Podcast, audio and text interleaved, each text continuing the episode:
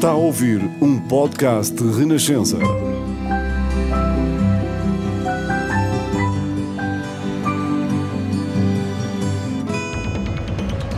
Olá a todos. Espanha é campeã do mundo pela primeira vez, derrotou a Inglaterra na final por 1-0, com golo de Olga Carmona. Com isso, bem-vindos ao décimo episódio, o último da série mundial do Olha a Bola Maria, o podcast de futebol feminino da Renascença. Para a análise da final da Taça do Mundo, temos hoje como convidado o treinador vencedor da Taça de Portugal, Marco Ramos. Olá, muito obrigada Olá, por teres aceitado o convite. Eu que agradeço. Vamos então ao episódio sobre a final que pintou o mundo de rojo. Olha a bola, Maria! Um podcast de bola branca de futebol feminino. Bem-vindos de volta. A Espanha conquistou o Mundial 2023 com uma vitória por 1-0 sobre a Inglaterra. Os primeiros 25 minutos foram divididos, houve oportunidades para cada lado. A Lauren Hemp chegou a acertar até na trave. No entanto, ao minuto 29, a Olga Carmona marcou, depois de uma, perda de bola da Lucy Bronze, a luso-inglesa Lucy Bronze. A partir daí, o jogo foi quase sempre da Espanha. Apesar da pressão muito alta da Inglaterra. A Espanha, quando conseguia libertar-se, normalmente a um, dois, três toques, criava bastante perigo. Qual é a tua análise assim, inicial? Um jogo, um jogo, um jogo entre duas grandes seleções, eh, um jogo histórico para estas duas seleções. Um, Inglaterra e Espanha assim defrontado no último europeu, onde a Inglaterra conseguiu eh, ser vitoriosa. Uh, neste jogo, foi, foi o que tu disseste, mesmo 25 minutos, um jogo muito equilibrado, com muitas oportunidades de gol, onde as equipas que estavam a conseguir se encaixar em sistemas táticos completamente diferentes, mas estavam a conseguir encaixar-se. Um, um jogo, um jogo hum, perto das duas balizas, não, não, muito, não, muito, não, não muito estratégico no sentido de, de uma equipa a defender ou a atacar, mas sim um jogo aberto, eh, as duas a procurar a baliza, a baliza ad- adversária. Um, e depois do golo, obviamente, a, a- a Espanha con- conseguiu ficar mais confortável com, com o resultado, eh, conseguiu, conseguiu impor o seu jogo. A Inglaterra eh, procurou, ainda chegou até o intervalo, hum, o- procurou o empate, eh, mas claramente na primeira parte, eh, no meu ver, acho que o, empate era o mais justo. eh, mas se, tivesse, se alguém tivesse que estar a ganhar, era claramente a Espanha. A Espanha apresentou uma surpresa no 11, que foi a Salma Paralhuelo. Jorge Vilda não tirou a Mariona, como já tinha feito noutras ocasiões, manteve-a. Aliás, eu até diria que a Mariona foi, foi importante, porque várias vezes se juntava ao meio campo para o popular e, aliás, o gol da Espanha surge também da Mariona estar ao centro, apesar de ter começado da esquerda. Qual terá sido a ideia do Vilda com a introdução da Salma, mas também manter a, Mariona? Quem saiu foi a Alexia. Naquilo que eu percebi na, na primeira parte, principalmente na primeira parte, aconteceu mais vezes isso. A Espanha a procurar um jogo mais, mais curto numa primeira fase de construção, procurando atrair essa pressão alta da, da Inglaterra e depois, através da Salma, procurar eh, o espaço nas costas e buscar a oportunidade. Ou, eh, através da, da Salma, também poder vir no apoio, uma jogadora que segura muito bem no jogo, no jogo de costas para a baliza, a segurar bem a bola, para depois poder eh, continuar a progressão no terreno de jogo. E acho que, claramente, para mim, na- naquilo que eu vi hoje, acho que foi uma aposta ganha, porque a Salma teve um papel muito importante naquilo que foi a ligação do, do, do jogo intermédio com, com a linha avançada e naquilo que foi a ir buscar a oportunidade nas costas da, da, da Inglaterra. Também foi a Reni Hermoso no meio campo, Eh, já tinha feito isso noutra vez, mas ela é naturalmente eh, de origem a uma avançada essa, e ela recuperou bastantes bolas. Sim, é uma jogadora experiente, uma jogadora que consegue segurar muito bem a bola, toma muito bem a decisão no último terço eh, e hoje também com, teve muito, muito, durante o jogo todo a ter esse tipo de comportamentos, a receber bem a bola, a virar-se para o jogo, a decidir muito bem ne- nesse último terço eh, o que último passo que é necessário, teve muito bem nisso. E depois pela sua experiência eh, e claro numa final eh, às vezes temos que pôr jogadores que nós sentimos que nos dão mais, mais, hum, tem mais não é que têm mais qualidade, mas que nos dão mais naquele jogo no sentido da experiência, do, do saber eh, viver o momento do, do jogo, como, é, como está o jogo, o- e isso é, foi muito importante a Hermoso ter entrado hoje, porque conseguiu claramente ser uma líder ali na zona intermédia, uma zona fundamental para se poder ganhar, para depois poder ganhar também o jogo. Eh, normalmente os treinadores dizem, que é a zona do, coração da equipa, e, pá, e ter uma jogadora como, como Hermoso naquela zona a dar essa experiência, acho também que, que foi uma, uma, uma escolha acertada da parte do treinador. Ao intervalo, Sarina Wigman uh, fez duas alterações, uh, ou melhor, três alterações tecnicamente, porque duas de jogadoras e uma estrutural. Entraram a Lauren James e a Chloe Kelly para os lugares da Daly e da Russo, e do 3-5-2 que a Inglaterra tinha utilizado nos últimos jogos, passaram para um 4-3-3, que é mais a formação de origem delas.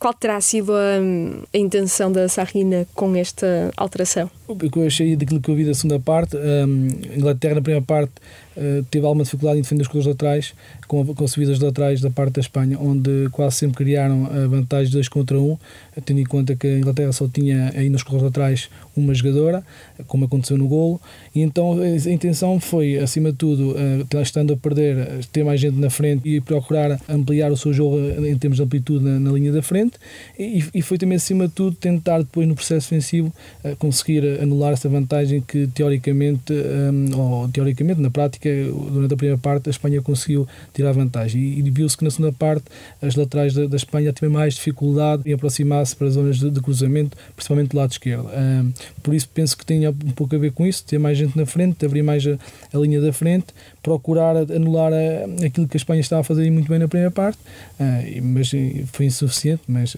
foi uma ideia a Inglaterra reagiu mal ao gol sofrido. Na segunda parte teve o penalti e galvanizou-se um pouco, viu-se. No entanto, não conseguiu capitalizar totalmente com esse momento que em termos anímicos, normalmente pende para a equipa que sai por cima, com a Mary Earps a defender esse penalti.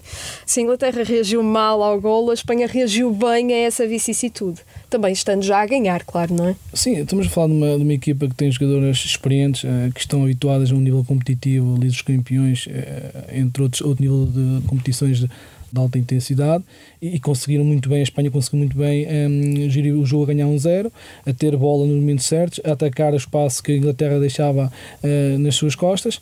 A Inglaterra pareceu um pouco, um, lá está, eu vi durante o campeonato, senti também isso, a Inglaterra uh, parte muito do jogo, ou seja, precisa e necessita de espaço nas costas para ser uma equipa muito forte uh, naquilo que é o seu último terço, atacar a baliza. Um, aqui a Espanha, aqui com um bloco um bocadinho mais baixo e, e, e não dando esse espaço e sempre equilibrado, tirando só a James que em alguns momentos desequilibrar através da, da, sua capacidade individual. Dificilmente a Inglaterra conseguia, principalmente na segunda parte, conseguiu um, apanhar a equipa da, da Espanha de forma desequilibrada. E isso é muito mérito eh, daquilo que foi feito pela Espanha, porque não permitiu quase nunca a equipa da Inglaterra tirar vantagem de, de, nem, no, nem no corredor central, nem no corredor, nem nos corredores laterais. É muito mérito daquilo que foi eh, pensado, se calhar, eh, por parte do treinador da, da Espanha ao intervalo. Nesse sentido, eh, quais consideras que foram as chaves desta vitória espanhola, que pela primeira vez campeã do mundo, o campeonato do mundo regressa à Europa, pela primeira vez desde 2007, foi a Alemanha a última campeã europeia, a última campeã do mundo europeia, aliás. Eh, quais foram as chaves então deste triunfo espanhol? Acima de tudo, a disciplina tática desta equipa eh, foi muito importante naquilo que é os 90 minutos uh, e ao longo do Campeonato do Mundo. Acho que essa disciplina tática notou-se que foi uma equipa que tinha, tinha uma identidade de jogo e desde o primeiro jogo até agora teve, mostrou essa identidade de jogo. Depois a qualidade das suas, das, das suas jogadoras, depois a qualidade dos seus técnicos, um, mas também tem tudo a ver com aquilo que foi feito até o momento, porque não foi só elas não ganharam, ganharam este jogo na final, mas houve muito trabalho atrás. Podemos dizer que o Campeonato Nacional de Espanha é todo profissional, ou seja, há uma política de país que procura e faz com que isso aconteça, e depois eh, isso dá frutos e os frutos eh, estão, estão aqui à, vista. Quase todas elas jogam no Campeonato de Espanha, um campeonato competitivo, qualidade, eh, e depois conseguem fazer esse transfer para aquilo que é a sua seleção. Eh, e Inglaterra idêntico, não é por acaso foram as duas que foram à final, tem muito a ver com as suas políticas internas do país, da sua, da sua liga, e depois quando há qualidade, quando há essas políticas, quando há um planeamento, a qualidade e, e um bocadinho de sorte e, e o trabalho um, e a disciplina que elas têm uh, fazem com que as coisas sejam desta forma, que é, ganham campeonatos do mundo. Sarina Wigman repete a história escrita com os Países Baixos, que foi campeã europeia, na altura em 2017, perdeu a final do Mundial com os Estados Unidos uh, em 2019 e agora com a Inglaterra, campeã europeia em 2022 e perde a final do Mundial com a Espanha em 2023. Não deixa de ser um percurso de glória, porque são quatro finais de grandes competições nas últimas quatro. Como é que uma, uma treinadora, um treinador lida com isso de Ou seja, ela tem neste momento esta barreira, a barreira mundial. Sim, de forma geral, eh, e falando um pouco daquilo que é ser treinador ou ser treinadora, não é só aquele que ganha que é o vencedor ou, que tem o mérito. E esta, aqui a nossa treinadora Sarina, a treinadora inglesa, eh, tem muito mérito destes quatro finais, onde duas ganhou e duas perdeu, mas hum, é uma ganhadora, tem essa mentalidade, consegue passar essa mentalidade para aquilo que é a sua equipa. E, obviamente não conseguiu hoje o troféu, mas para mim, que sou treinador, eh, vejo que ela é uma campeã à mesma, porque não é fácil ter, estar neste nível competitivo, conseguir um, estes, estes, resultados, conseguir manter as suas seleções até ao final e depois nós chegamos, nós treinadores, não, não somos nós que decidimos, nós somos nós que empurramos a bola à frente, nós ajudamos, nós damos ferramentas, tentamos um, perante as nossas jogadoras uh, enquadrá-las de forma a estarem todas em sintonia para poderem fazer e depois elas lá dentro é que decidem. E hoje foi isso que aconteceu. Acho que a treinadora de Inglaterra não tem que ter desiludida com ela própria porque tem um percurso que toda a gente reconhece o seu valor. E, e os vencedores não são só aqueles que levantam a taça, há muitos vencedores, um, treinadores, jogadoras, clubes, estruturas, há muita gente que ganha e só que só, só é valorizado, infelizmente, quem levanta a taça, mas uh, é, isso, é isso que nos faz andar aqui, é tentar levantar a taça, mas quem não consegue levantar a taça tem que valorizar uh, muita coisa que faz para, para que depois um dia, quando levantar a taça, sentir que valeu a pena estas pequenas vitórias este percurso da Sarina Wigman é tão vitorioso e tão reconhecido até que já está a ser associado a dois postos diferentes, tanto o de possível sucessora de Gareth Southgate na seleção inglesa masculina, como, e aí será um desafio também muito grande, o de selecionadora dos Estados Unidos ou seja, a seleção que perdeu o Campeonato do Mundo, que era a grande dominadora, é a grande seleção da história do futebol feminino mundial. Seria um desafio aliciante nesta altura para Sarina Wigman aceitar o trabalho dos Estados Unidos? Sim, qualquer um deles era, era, era o reconhecimento do trabalho dela e acho que merece qualquer um deles. Uh, e acho que isso não pode ser um, um entrave. Eh, uma mulher treinar o masculino ou um homem treinar o feminino, acho que isso tem que ser natural pela competência uh, e, e, pela, e pelo aquilo que tem dado ao, ao, futebol. Não é o futebol feminino, é o futebol, porque nós somos treinadores de futebol, não somos treinadores de feminino nem de masculino. E acho que, que, que merece. E, e, que se isso acontecer, fico feliz porque os bons têm que estar nas, na, nas grandes seleções. Por isso acho que era um passo muito bom para ela e merecido. Por outro lado, temos o selecionador da Espanha, com os problemas com algumas jogadoras que já se conhecem, já foram perfeitamente reportados e noticiados. Uh, alguns problemas de, por um lado, queixavam-se as jogadoras de falta de profissionalismo na preparação, também falta de utilização de um leque suficiente de jogadoras e quem se queixava até eram as que eram mais utilizadas, ou seja, era uma, de uma perspectiva de falta de descanso e de sobrecarga. Por outro lado, e a nível pessoal, acusações de um, podemos dizer, um, um excessivo tiranismo uh, na, na, na, gestão da, da, vida pessoal das jogadoras, que lhes, uh, isto são, lá está, são alegações, não são factos comprovados Uh, mas que lhes inspecionaria as malas, que não as deixaria fechar a porta do quarto até ter a certeza que isto e aquilo, que tinha de saber uh, sempre onde é que elas iam, com quem iam estar, etc., enquanto estavam nas concentrações da seleção, naturalmente.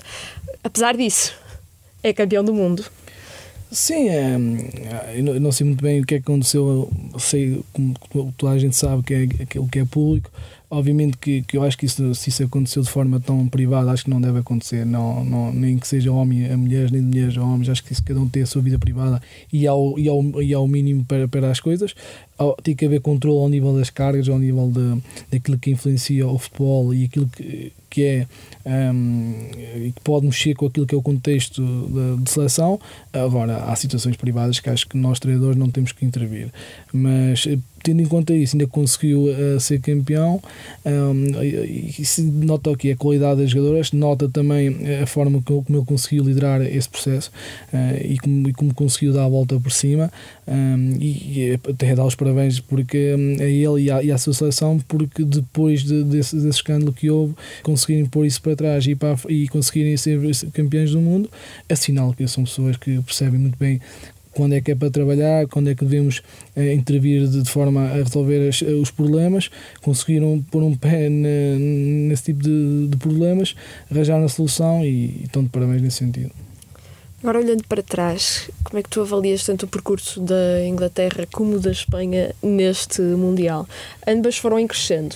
E a Espanha até teve um susto que um susto grande que até terá acabado por ser importante com o Japão, aqueles 4-0, de uma derrota com o Japão, e desde aí em crescendo. A Inglaterra também teve jogos menos conseguidos, esteve quase a ser eliminada nos penaltis pela Nigéria e também continuou em crescendo.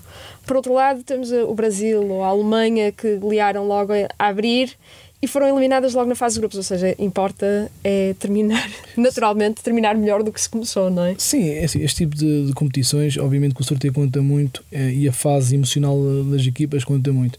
Depois, quem está à frente destas equipas, a forma como lidera a mensagem que é passada inicialmente e dia após dia é muito importante porque é muita gente, se a mensagem não for hum, correta, se não for de, de encontro àquilo que é o momento, pode haver aqui alguma mudança emocional de, por parte da estrutura e isso é, torna-se complicado. Para dizer o quê?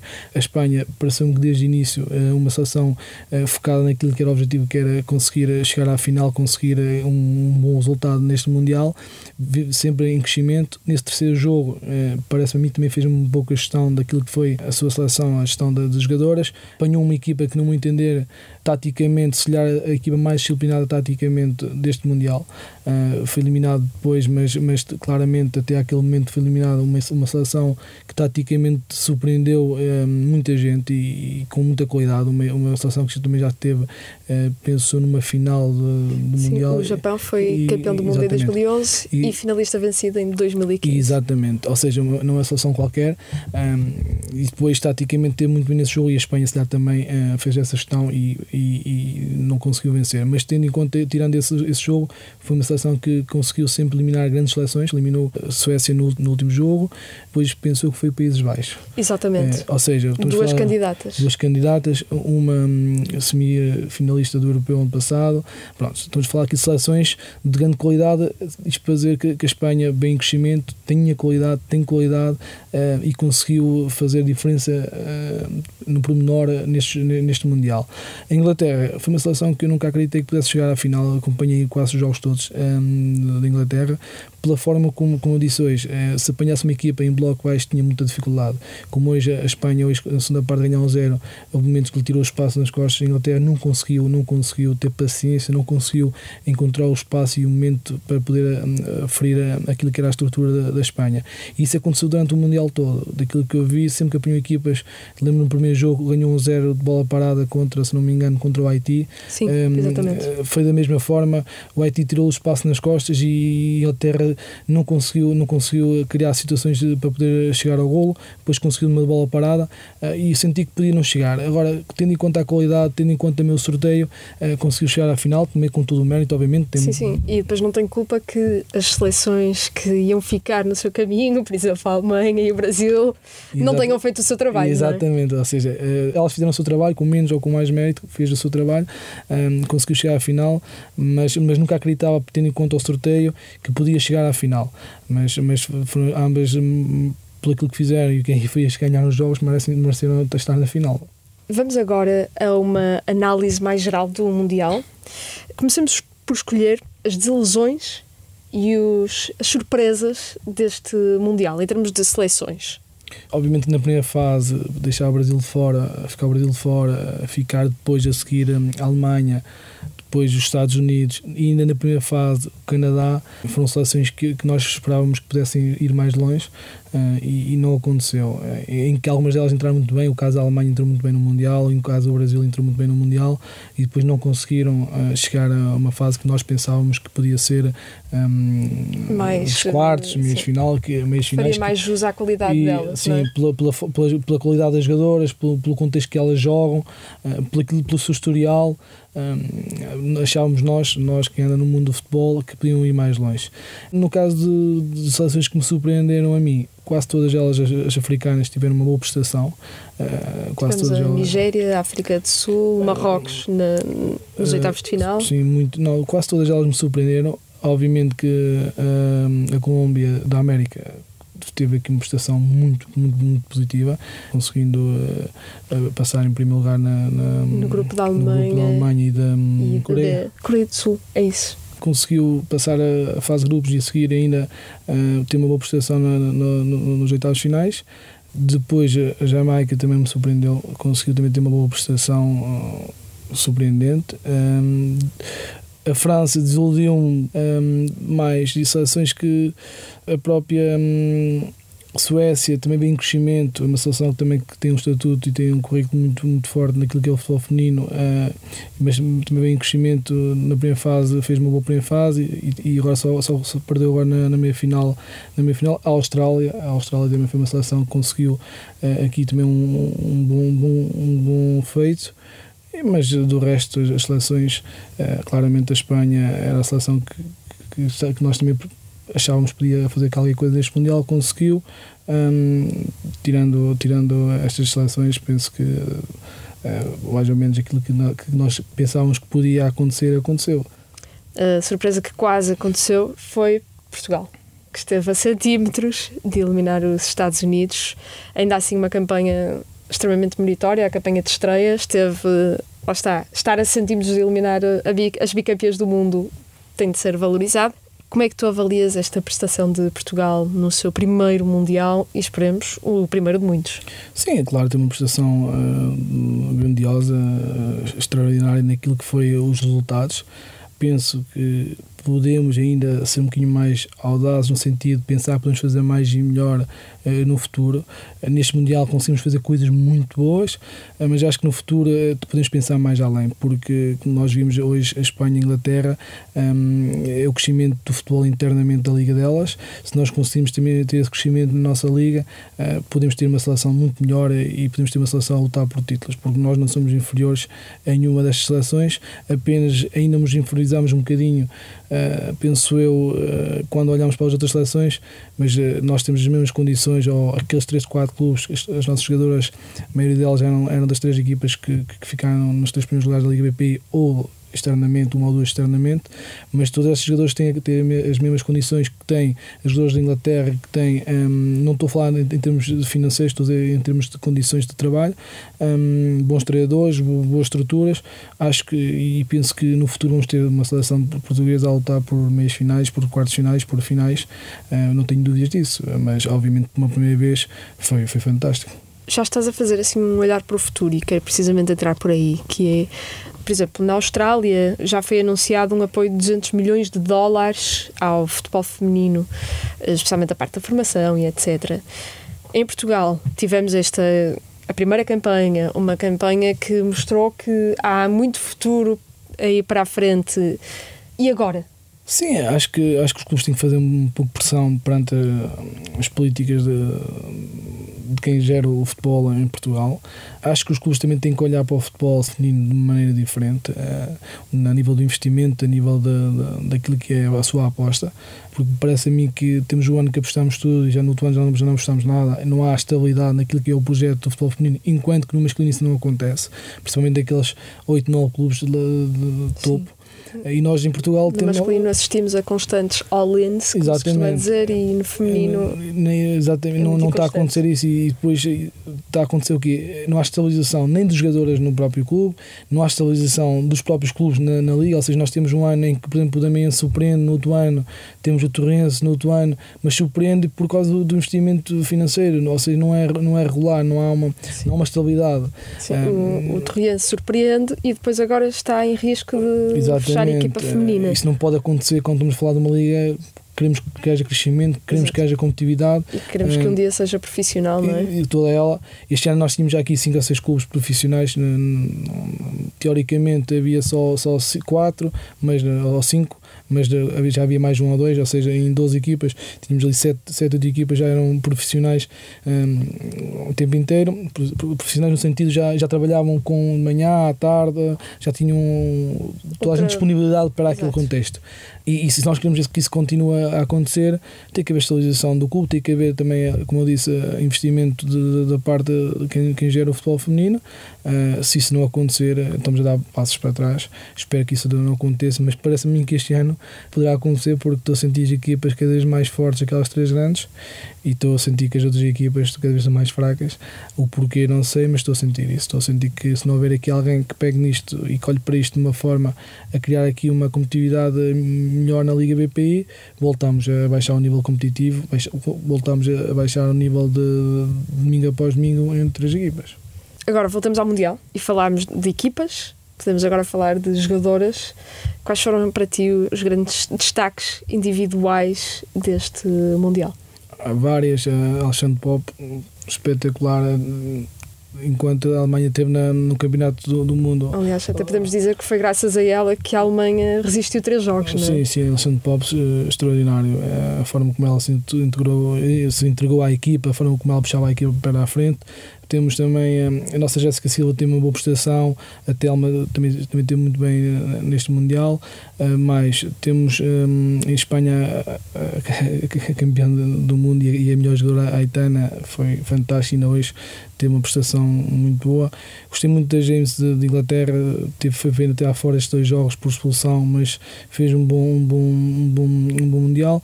Várias jogadoras, assim, não houve nenhuma, não entender que se destacasse. Houve em todas as seleções, houve claramente uma ou duas jogadoras que teve um grande plano, mas não foi ao longo do campeonato. Hoje era uma, amanhã era outra. A própria Carmona de, teve agora estes últimos dois jogos foi decisiva, uma jogadora também muito boa naquilo que foi a, a, a puxar a sua seleção para a frente, a forma como era, como foi decisiva nestes dois jogos. Temos, tivemos aqui um Mundial em que o equilíbrio a nível geral de seleções foi muito, foi muito diferente daquilo que tinha vindo a acontecer e a nível da qualidade de jogadores individual aconteceu o mesmo. Acho que o equilíbrio uh, foi muito grande, não houve nenhuma jogador se destacasse muito, uh, que, estivesse muito longe daquilo que era a qualidade das restantes. Uh, acho que foi no, no seu geral foi um equilíbrio as guarda-redes também se destacaram bastante. Terá sido talvez um mundial em termos de guarda-redes em que vimos as melhores exibições. Sim, posso dizer que a nível de trabalho, treino de guarda-redes, tem vindo a crescer enorme. Uh, e a diferença que está neste Mundial para os outros Mundiais tem a ver um pouco com isso, a qualidade de treino uh, destas jogadoras, das guarda-redes, estamos a falar das guarda-redes, em que já quase todas elas nos seus clubes têm, têm treinadores a trabalhar com elas e obviamente que isso antigamente não acontecia e isso nota-se o crescimento que elas têm e, e, a forma como elas eram decisivas, não só nos penaltis, na Suécia e Estados Unidos, tantos penaltis que elas defenderam as duas, como depois durante o jogo hoje, um, agora a Inglaterra faz duas, três defesas de, de, de grande, de grande dimensão, de grande, de grande nível, um, mas como eu estava a dizer, este equilíbrio que, que houve neste Mundial tem muito a ver com, com a qualidade e o planeamento nestes últimos quatro anos de parte das jogadoras nos seus clubes. Obviamente que os selecionadores têm todo o mérito, mas os, os treinadores que, que estão a trabalhar com estas jogadoras nos seus clubes têm vindo a fazer trabalhos extraordinários, têm vindo a crescer, têm vindo a, dar valências e ferramentas a estas jogadoras e isso depois chegam aos clubes, com, às seleções com uma qualidade, como nós vimos, em que todas elas são de forma diferentes, mas conseguem se equilibrar depois naquilo que é o jogo. Com maior investimento na formação, podemos esperar que as gerações futuras estejam ainda mais bem preparadas do que as atuais e que, ou seja, que o nível continue a subir. Não digo que sejam melhores jogadoras porque o, o talento é nato, não é? Mas com a preparação cada vez mais profissional, de cada vez maior qualidade, o nível subirá nas gerações futuras, Sim, incluindo em Portugal? Sim, é, é aquilo que estávamos a falar. A quantidade vai-nos dar mais escolha. Dando mais escolha, obviamente, com a certeza há mais qualidade. Eh, e nós estamos a ter mais quantidade e, e penso eu um, que, que, vamos ter muito mais qualidade no futuro. Não, não é qualidade de, de, destes nossos jogadores, não quer dizer que elas não tenham qualidade neste momento, mas Exato. temos pouca gente em que o potencial delas foi trabalhado. Uh, nós temos aqui muita jogadora, eu trabalhei com muita jogadora com muito potencial, pá, mas não tinha as condições que tenho, que eu tive, por exemplo, no Famalicão, em que tínhamos condições para trabalhar algumas qualidades que eu noutros contextos não tinha. E obviamente, se nós lhe damos esta oportunidade destas jovens que estão agora a começar a jogar futebol, que estão agora nos clubes a começar a poderem logo desde cedo a terem um, este nível de, de, condições, obviamente nós vamos ter aqui, que foi por isso que disse há pouco, vamos ter aqui jogadores que vão conseguir lutar por finais de mundiais, que vão conseguir lutar por finais europeus, porque se as condições, se nós lhe damos as condições, a jogadora portuguesa, o técnico português, uh, não fica atrás de, de nenhum técnico do, do mundo, de nenhuma jogadora do mundo, no meu entender. Este Mundial também representa uh, o triunfo dos treinadores europeus, porque os quatro treinadores das meias finais são europeus. O da Austrália é sueco. Aliás, são dois suecos nas meias finais. Uh, também há um sueco, por exemplo, no Arsenal. Há uma sueca no, no Brasil, apesar dela ter sido eliminada mais cedo. É uma afirmação do treinador europeu da metodologia europeia em relação, por exemplo, à metodologia americana, que era a que até agora porque tínhamos o campeão do mundo norte-americano, tínhamos o campeão olímpico canadiano, ambos com treinadoras americanas. Isto é um triunfo do treinador europeu e da metodologia europeia? Não sei muito bem como é que é de analisar ou como é, de, como é que é de dizer. É assim, o que eu acho é que isto é uma moda. quem ganha, toda a gente quer, quer ganhar, e quem ganha depois tem mais, é mais fácil pôr uma pessoa que ganha. É, para dizer o quê? Nós no futebol masculino tivemos aqui a era dos brasileiros, Exato. dos holandeses, em Espanha, os holandeses. Exatamente. No feminino ainda não acontece muito isso, porque está agora a desenvolver-se, mas poderá vir a acontecer aquilo que estás a dizer, que é o caso da seleção sueca ter sucesso, ou muito treinador e, e, do, e do campeonato sueco ser muito competitivo, ou muito treinador a, a sair fora e, e conseguir estar nestas seleções que tu falaste, e poderá aqui acontecer em que, por exemplo, em Portugal, e não é muito usual, temos treinadores portugueses e fora da, da nossa liga, tem muito a ver com a competitividade da nossa liga, mas não tenho dúvidas que nós, se tivermos a oportunidade lá fora, vamos ter sucesso, porque somos, somos treinadores conceituados, somos treinadores com, com, com muita competência. Uh, aqui tem uma questão de quê? De nós podemos valorizar um bocadinho mais a nossa liga, valorizando a nossa jogadora, a nossa jogadora podendo sair, eh, obviamente depois vai haver também eh, alguém que reconheça o trabalho dos, dos, dos técnicos portugueses eh, no futebol feminino e penso que isso poderá acontecer também no futuro, no futuro próximo. agora, é sempre bom quando temos seleções europeias a ganhar, porque nós pertencemos à Europa, gostamos que sejam eles a ganhar. Mas poderá acontecer isso, a afirmação do treinador europeu, não sei muito bem se ainda, se é visto dessa forma, mas como eu estava a dizer, somos muito modas e às vezes a moda pega. É inevitável falar dos Estados Unidos, bicampeões, nunca tinham terminado fora do pódio, em oito edições, eh, quatro vitórias, eh, quatro pódios. Qual é o caminho em frente agora para as norte-americanas? Porque continuam a ter uma base de grande talento, naturalmente, e vimos também isso nos Estados Unidos, apesar de estarem em fase de renovação e as novas também são muito talentosas. Mas qual é o caminho para a frente dos Estados Unidos? E passa também por um trabalho mais de fundo ou é algo mais eh, superficial em relação à seleção em si? Eu não estou muito dentro do contexto dos Estados Unidos, daquilo que eu vi este Mundial, senti que as outras seleções é que cresceram e elas mantiveram-se. Esse foi o primeiro ponto, onde cresceram na dimensão física, onde elas eram muito fortes.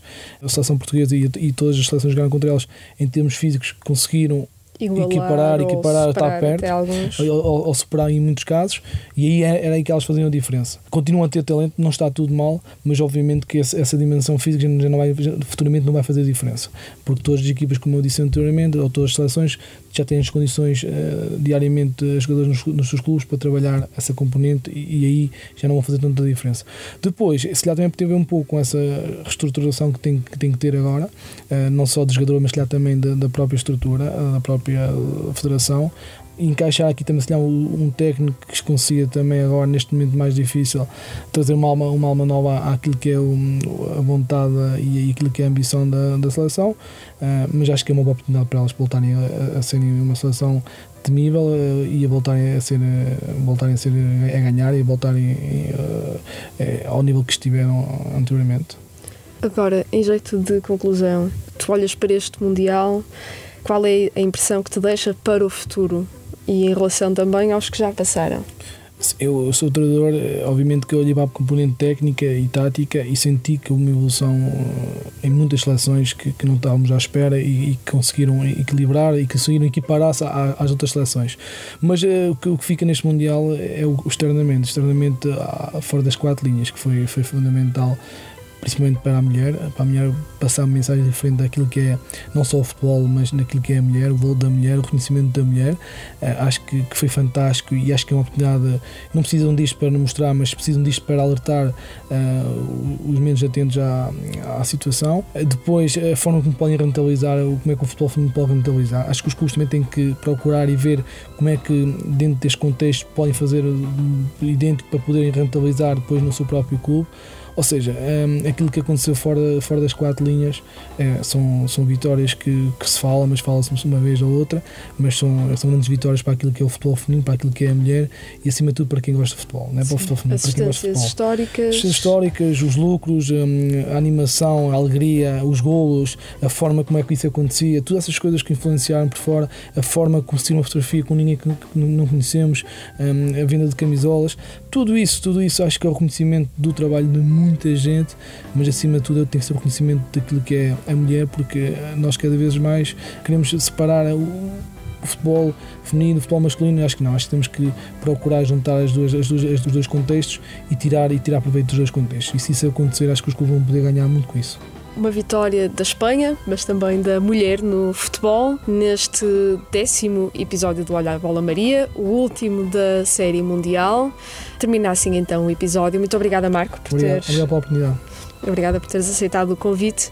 Terminamos aqui. Podem ver e ouvir este episódio do Olha a Bola Maria em todas as plataformas de podcasts, em podcast.pt, no YouTube e no site da Renascença. Até à próxima.